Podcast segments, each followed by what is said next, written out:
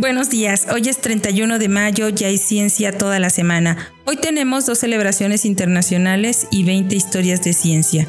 Pero antes, ¿quién dijo? La pandemia de coronavirus ha cobrado su precio en la vida humana de muchas maneras diferentes. No solo están muriendo miles de personas, sino que muchos millones de personas sufren de miedo, ansiedad y soledad. Pero mantengo firmeza, que hay luz al final del túnel. Hay varias razones para mi optimismo. En primer lugar, la pandemia de coronavirus ha unido a miles de investigadores individuales, empresas de biotecnología y grandes farmacéuticas en torno a un objetivo central, a saber, encontrar una manera de tratar, curar y evitar que este virus infecte a más personas.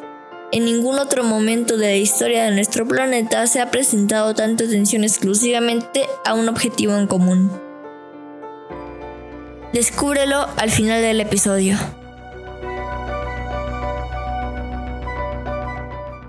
Hoy se celebra el Día Mundial sin Tabaco. Por favor, si fumas, únete aunque sea hoy y se celebra el Día del Matemático y la Matemática en reconocimiento a todas las personas que se dedican a estudiar esta ciencia. La fecha fue elegida en conmemoración de la muerte de Évariste Galois.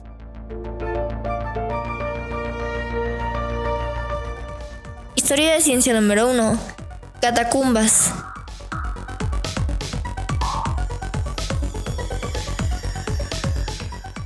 Un día como hoy de 1578, las catacumbas de Roma fueron descubiertas por accidente. Una cámara sepulcral fue abierta por unos trabajadores que excavaban en busca de tierra puzolana. Los puzolanos son materiales silicios o aluminosilicios a partir de los cuales se producía históricamente el cemento. Baronius, el historiador eclesiástico, fue uno de los primeros en visitar el nuevo descubrimiento. 15 años después, en diciembre de 1593, Antonio Bocio, de 18 años, comenzó su vida explorando las catacumbas. Gradualmente encontró vínculos entre ellas, porque se habían cavado estrechos pasadizos de una a otra, excavados en la roca blanda, también conocida como toba. Encontró 30 entradas adicionales. Registró cuidadosamente lo que encontró con el cuidado de un arqueólogo primitivo. Estas catacumbas, que datan aproximadamente del siglo III, fueron utilizadas entonces por los cristianos de Roma, ya que tenían prohibido enterrar a sus muertos en cementerios regulares.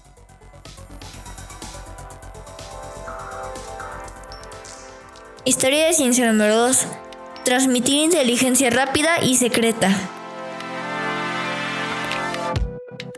Richard Lovell Edgeworth nació el 31 de mayo de 1744 inventor inglés-irlandés de innovaciones mecánicas, incluidas un intento de comunicación telegráfica, posiblemente el primero, la creación de varios carruajes de vela, un velocípedo, un perambulador, que era una máquina para medir la tierra, un cortador de nabos, maquinaria agrícola mejorada e hizo descubrimientos en el campo de la electricidad. A finales de la década de 1790 propuso el teleógrafo para transmitir inteligencia rápida y secreta. Utilizando 30 torres altas espaciadas entre Dublín y Galway, separadas por unos 209 kilómetros. Retransmitidos de torre a torre mediante grandes punteros triangulares, los mensajes codificados podían llegar a Dublín en solo 8 minutos. Desafortunadamente, la mala visibilidad debido al clima arruinó la idea. Edgeworth también fue educador.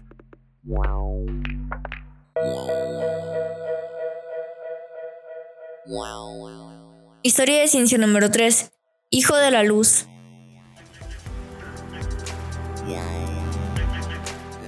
Rooks Evelyn Bell Brompton Nació el 31 de mayo de 1845, ingeniero e inventor británico que de joven fabricó una máquina de vapor para carreteras en 1860 y trabajó en otros proyectos de transporte de vapor por carretera. Cuando sus intereses se dirigieron a la iluminación eléctrica, importando y luego fabricando lámparas de arco de su propio diseño mejorado, comenzó una carrera pionera en la industria eléctrica estableciendo Crompton Company, Para 1883 había proporcionado iluminación pública para grandes edificios, mercados y estaciones de tren. Su empresa se expandió y fabricó electrodomésticos como para calentar y cocinar. Fue el primer fabricante británico importante de generadores y abogó por la estandarización eléctrica. Tuvo una de las primeras centrales eléctricas de Londres.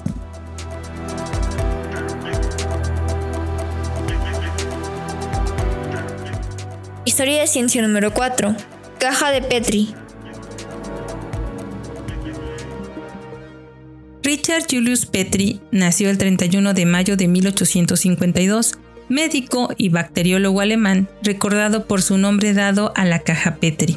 Esta es un tipo de plato cilíndrico poco profundo, hecha de plástico o de vidrio con una tapa que se utiliza para cultivos de tejidos y para contener medios sólidos para cultivo y subcultivo de bacterias, entre muchas otras utilidades más que se le pueden dar en un laboratorio. Petri la desarrolló para una técnica de clonación de cepas bacterianas usando una pendiente de agar y subcultivando en su caja, reconociendo diferentes colonias de bacterias y subcultivando nuevamente.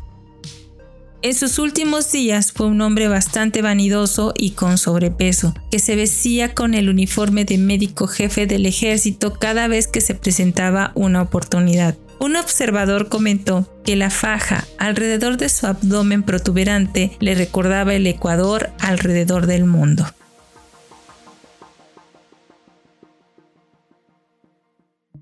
Historia de ciencia número 5.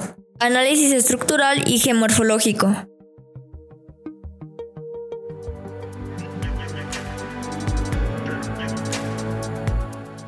Bailey Willis nació el 31 de mayo de 1857, geólogo estadounidense conocido por su análisis estructural y geomorfológico de las montañas Apalaches y el monte Rainier.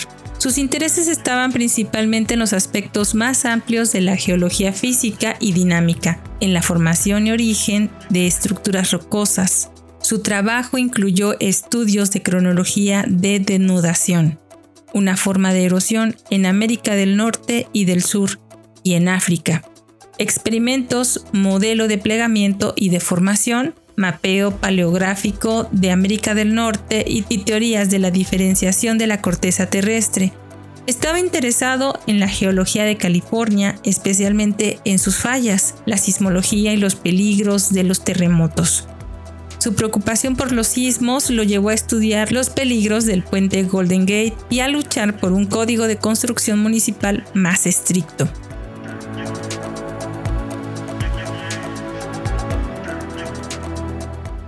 Historia de ciencia número 6.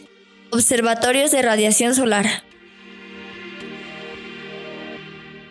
Charles Greeley Abbott nació el 31 de mayo de 1872 astrofísico estadounidense que se cree fue el primer científico en sospechar que la radiación del Sol podía variar con el tiempo.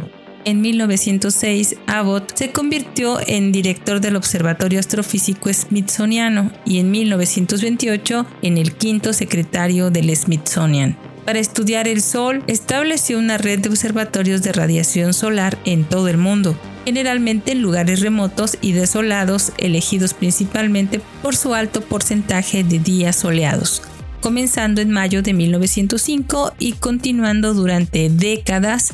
Sus estudios de la radiación solar lo llevaron a descubrir en 1953 una conexión entre las variaciones solares y el clima de la Tierra, lo que permitió predecir patrones climáticos generales hasta con 50 años de anticipación. Historia de ciencia número 7. Copos de maíz.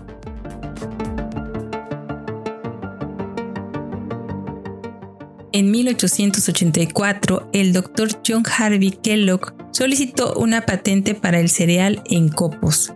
Estaba tratando de mejorar la dieta vegetariana de sus pacientes del hospital, buscando un sustituto para el pan digerible mediante un proceso de hervir trigo. Kellogg accidentalmente dejó reposar una olla de trigo hervido y se templó. Cuando se sometió a un proceso de enrollado, cada grano de trigo emergió como un copo grande y delgado. Cuando se horneaban los copos se volvían crujientes y ligeros, creando un desayuno fácil de preparar cuando se le añadía leche. Su hermano Willie Kate Kellogg comenzó su carrera en la fabricación de cereales en la década de 1890 cuando ayudó a su hermano.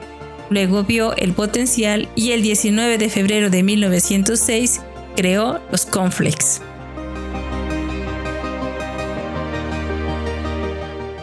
Historia de ciencia número 8. Estructura y evolución estelar.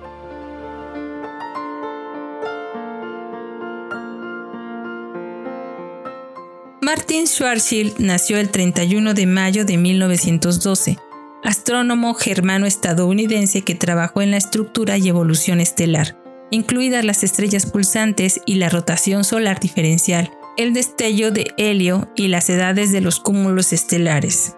Trazó las pistas evolutivas posteriores a la secuencia principal en el diagrama Hertzsprung-Russell, lo que indica cómo las estrellas se convierten en gigantes rojas. La teoría informática que utilizó para hacer modelos estelares fueron retomadas por astrofísicos posteriores.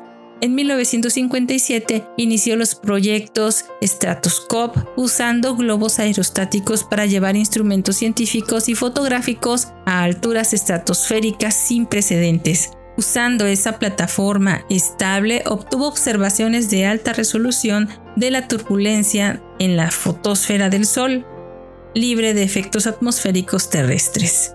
Es hijo del astrofísico alemán Karl Schwarzschild, que en 1936 huyó del régimen nazi y se mudó a los Estados Unidos. Historia de ciencia número 9. Ingeniero de montañas rusas.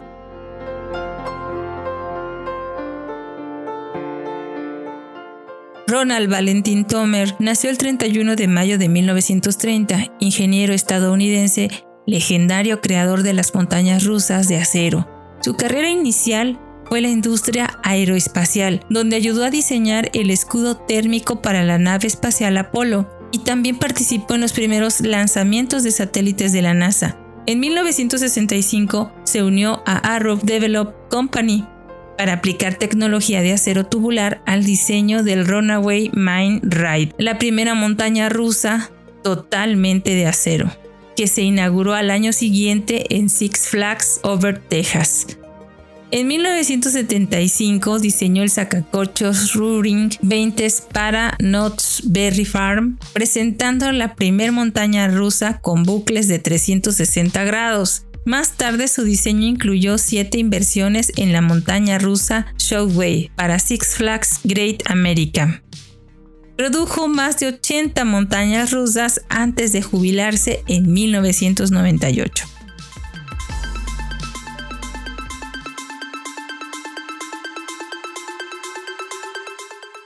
Historia de ciencia número 10.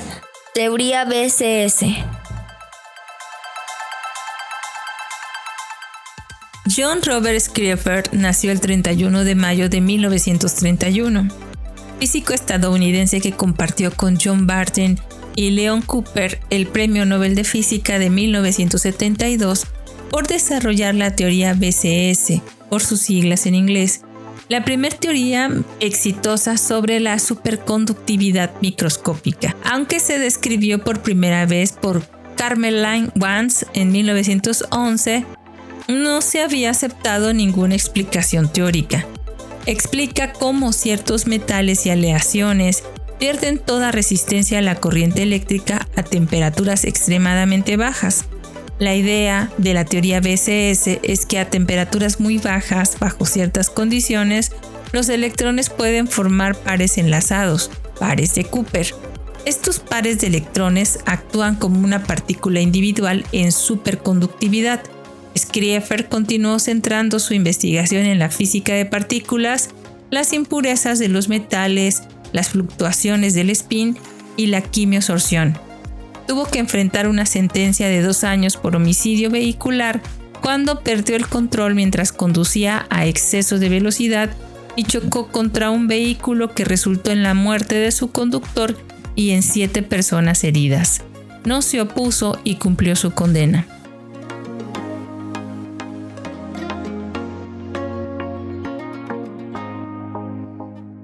Historia de ciencia número 11. Óxido nítrico.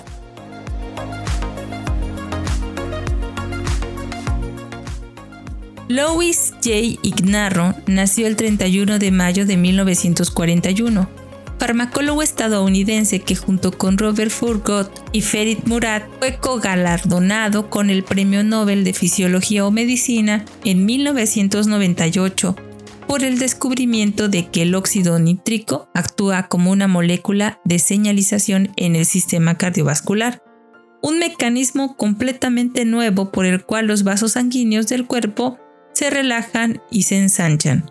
Al principio, las principales revistas académicas se negaron a publicar su afirmación de que una sustancia que es básica para la nitroglicerina y parte de la química del smog también es crucial para el proceso de la vida. Pero a lo largo de los años, otros repitieron su trabajo y confirmaron su descubrimiento de que en efecto el óxido nítrico es un neurotransmisor, que, dice Ignarro, quizás sea la molécula de señalización más extendida que permite que una variedad de diferentes tipos de células se comuniquen entre sí.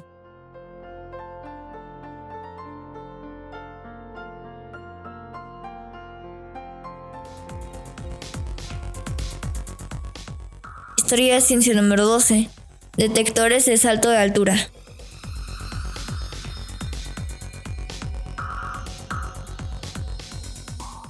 Un día como hoy de 1941, los detectores oculares eléctricos se utilizaron por primera vez para medir la altura alcanzada en los saltos del...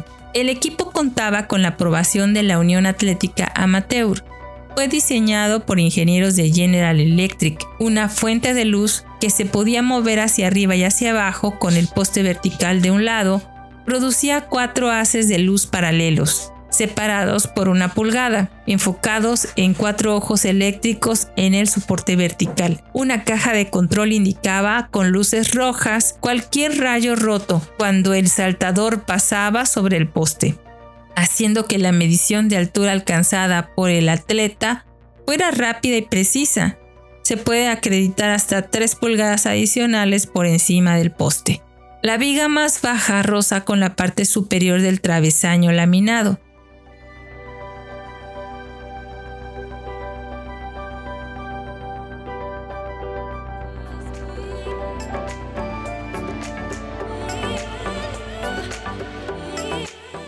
Historia de ciencia número 13. Fotones entrelazados. En el 2011, un equipo de físicos chinos entrelazan con éxito ocho fotones simultáneamente y los observan en acción. El récord anterior era de 6. Historia de ciencia número 14. Almacén de carbono planetario. En el 2011, un equipo de investigación dirigido por la NASA revela el mapa más preciso jamás producido del carbono almacenado en los bosques tropicales de la Tierra. Se espera que los datos proporcionen una línea de base para el monitoreo y la investigación del carbono actualmente en curso. Historia de ciencia número 15. Inmunoensayo basado en nanotecnología. En el 2012 se desarrolla una prueba de inmunoensayo basada en nanotecnología que es potencialmente 3 millones de veces más sensible que las pruebas convencionales. La nueva prueba podría revolucionar la detección temprana de enfermedades como el cáncer y la enfermedad del Alzheimer.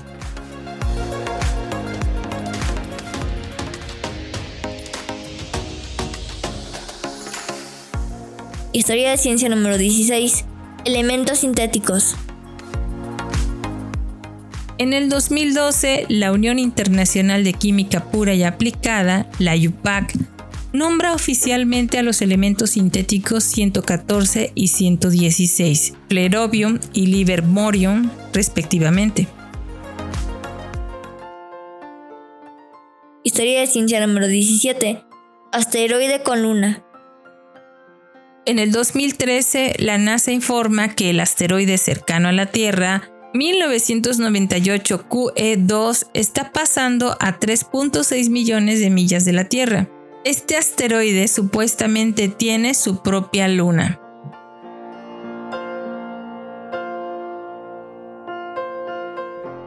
Historia de ciencia número 18. Meteoro de joyería antigua. En el 2013 se encuentran fragmentos de meteoritos en piezas de joyería egipcia antigua, que fueron descubiertas en un cementerio que data de aproximadamente 3.300 años antes de Cristo, cerca del Cairo en 1911.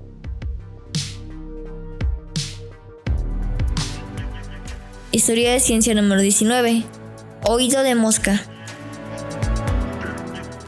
En el 2013, un grupo de investigación de la Universidad de Birmingham desarrolla un audífono eficaz basado en la estructura del oído de una especie de mosca, Ormia ocracea.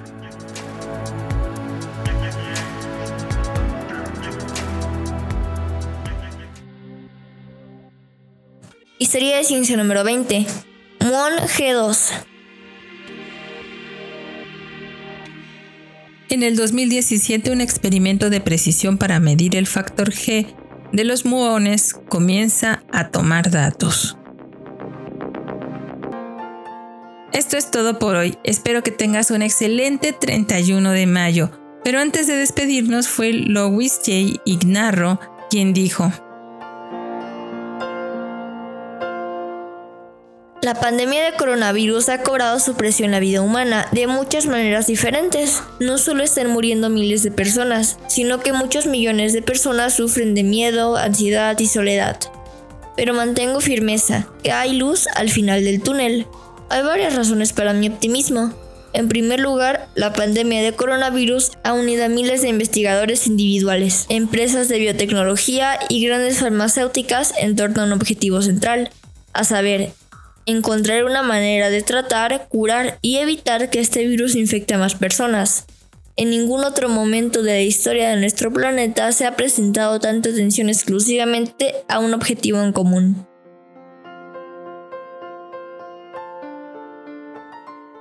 Muchas gracias por escucharnos. Recuerda que si quieres contactarnos, colaborar o requiere las fuentes de la información, por favor, no dudes en escribir. Nos encuentras como Cucharaditas de Ciencia en Instagram, Twitter, Facebook, TikTok y en cucharaditasdeciencia.com.mx. O puedes escribirnos a cucharaditasdeciencia.gmail.com. Desde nuestra cabina de grabación en el corazón de Jalapa, Veracruz, México, te abrazamos con afecto. Disfruta el día.